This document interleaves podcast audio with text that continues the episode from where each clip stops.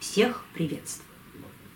Еще в Новом Завете написано о том, что Иоанн Креститель, человек, крестивший Иисуса Христа, отшельник и пустынник, питался исключительно диким медом и акридами.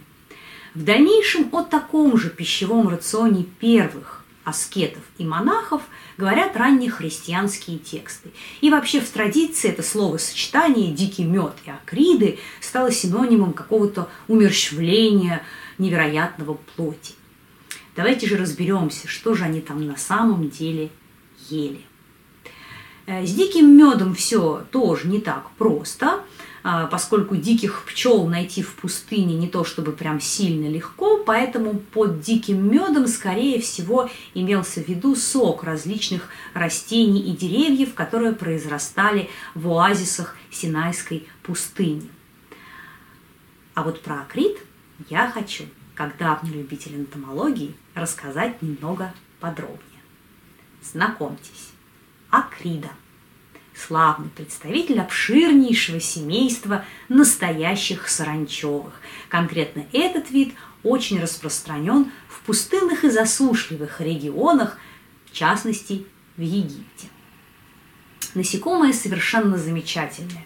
Прежде всего тем, что у нее есть две формы. Когда вокруг достаток и полно белковой пищи, из яиц появляются на свет одиночная форма который называется кобылки.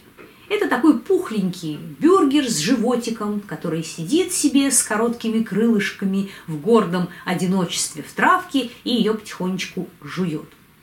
Но когда жизнь становится непростой, еда заканчивается, то на свет появляется вторая форма – стадная, крылатая, масластая и здоровая – которая объединяется в гигантские стаи и перелетает с места на место.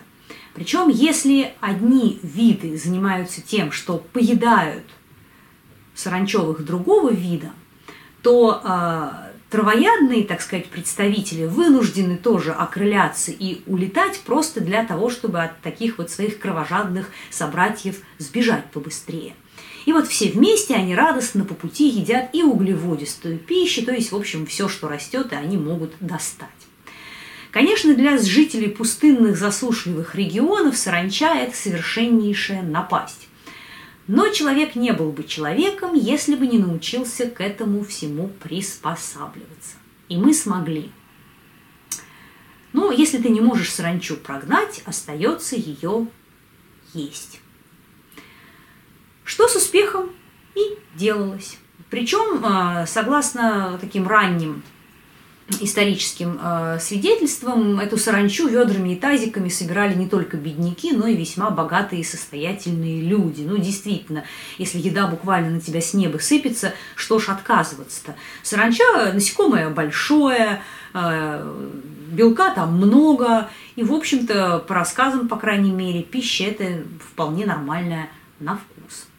А, что еще очень хорошо, например, в иудейской традиции саранча – это пища кошерная. То есть ее, в отличие, например, от тушканчика, кушать можно. Ну так вот, в общем-то и получается, что если мы возьмем дикий мед, побросаем туда акрит и запьем все это дело чистой родниковой водой – рацион получится, ну, конечно, не то чтобы сказочно разнообразный, но весьма питательный, обеспечивающий организм всеми необходимыми белками, жирами и углеводами.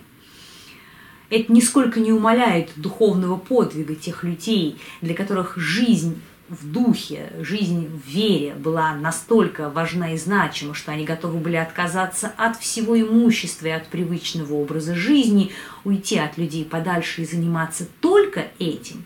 Но надо понимать, что для подобных свершений нужны силы.